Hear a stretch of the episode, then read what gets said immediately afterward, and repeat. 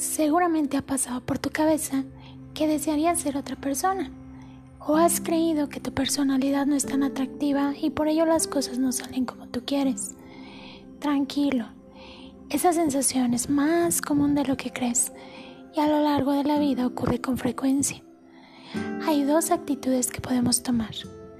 Hacia adentro, introversión, hacia afuera, extroversión.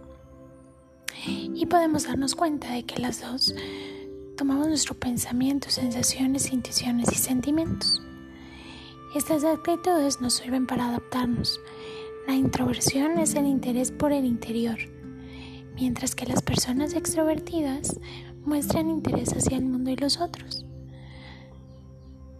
Lo importante no es estancarnos en un lado o en otro de la balanza, sino saber movernos de un lado al otro cuando sea necesario.